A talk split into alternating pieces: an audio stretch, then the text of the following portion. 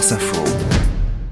Bonjour, c'est France Info Junior. France Info Junior accueille euh, l'un de ceux qui vous donne l'une des informations essentielles quand vous allumez euh, la radio, la météo évidemment. Bonjour Sébastien Léas. Bonjour Marie, bonjour à tous. Ingénieur prévisionniste à Météo France, nous sommes aujourd'hui avec les élèves du collège Frédéric Dard à Saint-Chef en Isère et leurs correspondants italiens et espagnols qui aimeraient apprendre à mieux connaître votre métier Sébastien. Et une première question de Marius. Comment vous faites euh, pour savoir le temps qu'il y aura alors déjà, pour faire une bonne prévision, il faut déjà bien observer. la première chose, c'est vraiment savoir ce qui se passe à l'instant T pour pouvoir prévoir ce qui va se passer demain ou encore dans les jours suivants. Donc pour ça, on va utiliser beaucoup de systèmes euh, informatiques. On va d'abord commencer par regarder l'observation et donc des images satellites, mais on va aussi prendre les capteurs, les températures, le vent, la pression, l'atmosphérique, l'humidité. Et puis tout ça, on va le rentrer dans un immense supercalculateur. Et on va utiliser les lois de la physique de l'atmosphère, parce qu'en gros, euh, euh, toute l'atmosphère, tout ce qui se passe dans, les premières couches de l'atmosphère, euh, en termes de météorologie, et eh en fait, ça va, c'est lié à la physique, et donc ces lois de la physique vont après faire évoluer tout ça. Et donc pour ça, on va nous utiliser une expertise, on va regarder un peu, on a plein de modèles, il y a des centaines de modèles qui existent au monde et on va essayer de les regarder pour voir lesquels sont les plus pertinents, lesquels sont les plus euh, efficaces, et puis on va décider d'un scénario et euh, le temps qu'il va faire, enfin en tout cas le temps qu'on pense qu'il va faire en termes de probabilité, et c'est ça qui va nous donner les cartes météo qu'on peut voir à la télé. Eloane. Quel outil utilisez-vous le plus? Alors moi, je vais utiliser beaucoup euh, mes crayons de couleur parce qu'en fait, euh, non, plus, plus, sérieusement, on utilise beaucoup évidemment euh, des ordinateurs, mais on va aussi utiliser énormément les capteurs et les images satellites. les images satellites, qui c'est vraiment une sorte d'œil qui est, qui est au-dessus de au-dessus de la Terre, qui est à environ 36 000 km d'altitude pour les, ce qu'on appelle les géostationnaires qui tourne à la même vitesse que la Terre et donc qui va voir tout le temps la même chose. Et en, voyant tout le temps la même chose, ça va lui permettre, ça va nous permettre de faire des animations d'images comme ça, un petit peu comme une sorte de time-lapse un petit peu. Et, euh, et, donc on a différents types de satellites. On a donc ces géostationnaires qui sont à 36 000 km d'altitude et puis on a d'autres satellites qui sont des satellites défilants euh, qui eux vont avoir une, orbite qui va passer par les pôles, donc qui va tourner autour de la Terre toujours sur le même axe. Donc il verra pas toujours la même chose puisque la Terre tourne. Donc forcément, ça va nous permettre par contre comme c'est à des altitudes beaucoup plus basses, plutôt à 800 km d'altitude, on va avoir une, meilleure qualité d'image et on pourra ensuite euh, mieux les utiliser. Et après, ce qu'on va utiliser, évidemment, c'est ce qu'on appelle nous les modèles numériques, donc des, sortes, euh, un modèle numérique pour essayer de comprendre.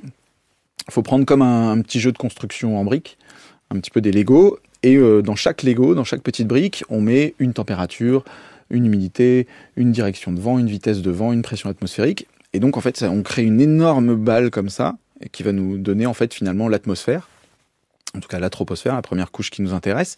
Et euh, dans chaque brique, en fait, on va la faire évoluer dans le temps. Et après, ça nous permettra de, faire de la prévision. Pao. Quels sont les, les parcs qui aiment tous les plus de vos travail euh, J'aime bien être euh, à regarder comme ça, être un petit peu une sorte de petit mécanicien qui regarde un petit peu le moteur d'une voiture en utilisant les, les modèles numériques. Euh, il s'avère que j'ai la chance aussi de pouvoir présenter la météo. Et ça aussi, c'est un, un autre versant de mon métier qui est très intéressant, puisque on est amené à condenser, à essayer de, de faire de la pédagogie aussi. Et donc, tout, enfin, au final, euh, moi, chaque jour de travail est un peu différent, puisqu'en plus, le temps change quasiment tout le temps.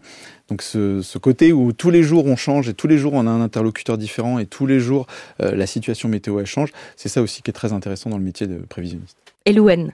Est-ce que vous pouvez déterminer euh, en ce moment même quel pays sera le plus touché euh, par les catastrophes climatiques? Alors euh, le problème c'est que finalement on se rend compte que à différentes échelles quasiment tous les pays sont plus ou moins touchés. On a des pays qui sont touchés depuis même déjà 40 ans par des drames climatiques et, et, on voit que certains pays étaient un petit peu affranchis jusqu'alors mais que le réchauffement climatique il est global, c'est-à-dire qu'il touche tout le monde, il touche tout le globe.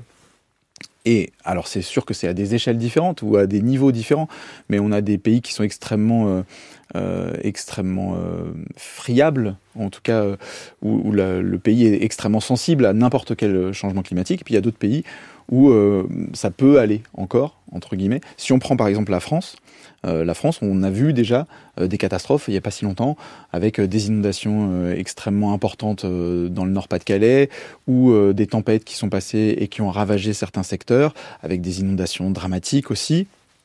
Donc en fait, tous les, tous les pays, il n'y a pas vraiment de pays qui est affranchi euh, de ce, du réchauffement climatique et des impacts que ça va donner. C'est pour ça que, au final, euh, il nous faut à nous, euh, personnes individuelles, d'être de, de, la jouer collective et de travailler ensemble pour pouvoir améliorer ça. Alors on n'arrivera pas à réduire la totalité de, de ce qu'on fait, mais au moins on pourra ralentir un petit peu les effets du réchauffement climatique en agissant tous ensemble. Chiara.